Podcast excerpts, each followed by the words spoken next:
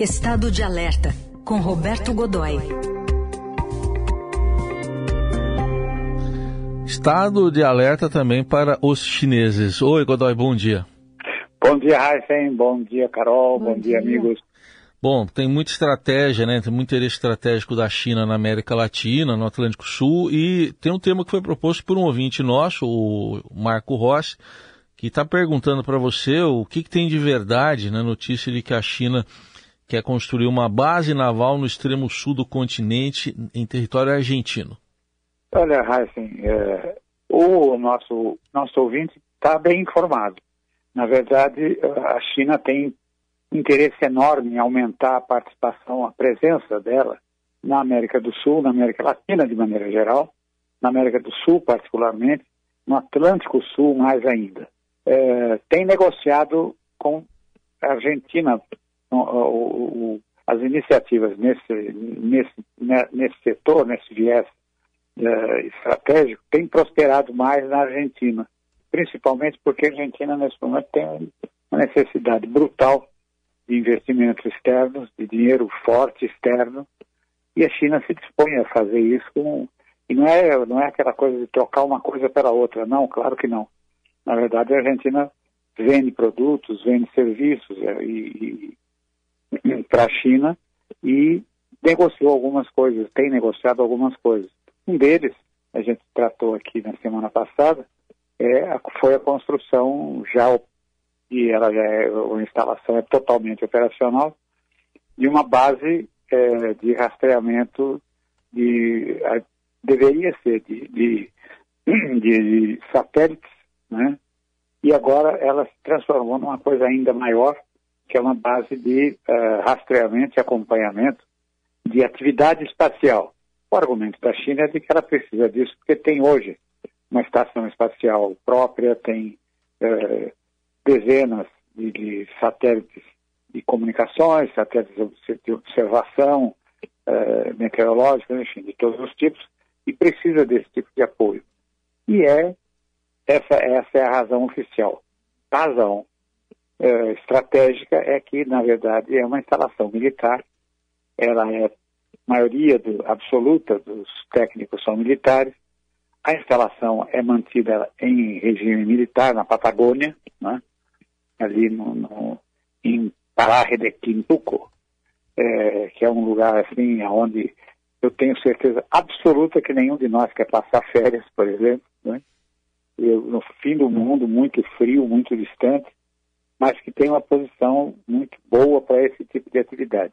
E ela é tão fechada que até o pessoal argentino para entrar nela, embora seja território, esteja em território argentino, precisa de uma autorização especial é, da, enfim, do, do, pessoal chinês, uma situação muito, até certo ponto, do ponto de vista diplomático, um pouco, um pouco constrangedora no impulso dessa, no embalo dessa decisão, dessa coisa toda, dessa atividade, desse programa, surgiu uma proposta para que uh, a China assuma, uh, ou melhor, que ela possa uh, estacionar fazer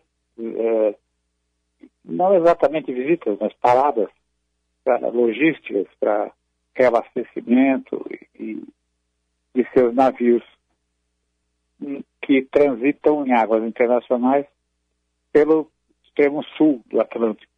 Isso seria feito em numa base de presidente de Comandoro Rivadavia, que é uma linha reta, se você olhar, ela está bem em frente do arquipélago das Ilhas Falklands, Malvinas, dos argentinos, e, embora a mais a quase mil quilômetros de distância, ela está nesse eixo bem, um eixo bem, enfim, você sai de um lugar para o outro quase que numa linha reta, né?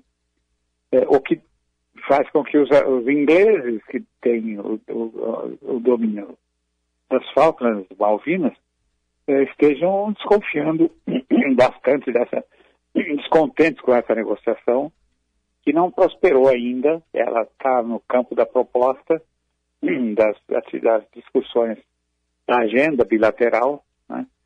Mas que deveria, se, se prosperar, se avançar, para prever uma enorme, uma enorme reforma da base.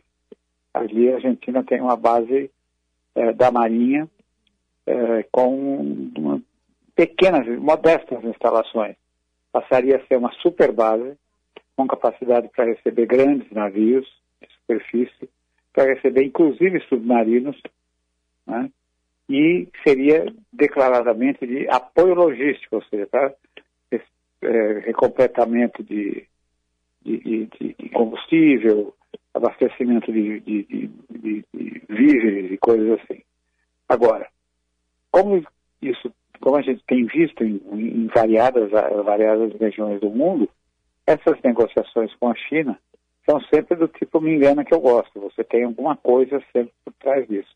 E é óbvio que, por exemplo, para os ingleses na Falkland, que tem a maior base aérea, na aeronave, tem hoje a maior base aérea da, da região em, em Port Stanley, que é a, é a capital, né, cidade principal, com caças de última geração, quatro caças ficam ali em regime permanente, avião eletrônico, diabo. Não, e não, não se justifica apenas por causa da questão mal resolvida com a Argentina até hoje. A Argentina hoje mal tem condições de cuidar das suas, mal tem condições de cuidar da sua, sua área de policiamento de fronteira. É, então não há necessidade de tudo isso para um eventual enfrentamento contra a Argentina. Ou seja, os ingleses estão vendo para alguma coisa, os britânicos estão olhando para alguma coisa muito mais séria. Né? É, e a gente tem hoje muitas outras atividades chinesas nessa área chineses estão fornecendo, por exemplo, aviões de caça leve para a Venezuela. E é claro que embutido nisso já estão lá cerca de 180 técnicos militares chineses para dar suporte a essa frota que já foi entregue e agora está sendo modernizada. Uh, ao mesmo tempo estão uh, negociando com o Brasil um, um acordo para cooperação na área de defesa em que navios e, e aeronaves militares da China poderiam passar aqui pelo Brasil, estacionar aqui, fazer paradas aqui, também logísticas, essa coisa toda. É, também querem é, aumentar esse, esse acordo e mandar para cá uh, grupos para treinamento em guerra de selva. O Brasil tem a melhor tropa de selva do mundo. Né? Então, como ou seja, a situação não está muito fácil. E é nesse momento, nesse momento em que nós estamos conversando, a Embraer negocia com a China o fornecimento de 20 eh, aviões E-195, que é o maior avião civil que ela produz. É uma bela de uma porta de entrada, principalmente se a gente considerar que a China tem interesse, inclusive, em montar os aviões na, em território chinês.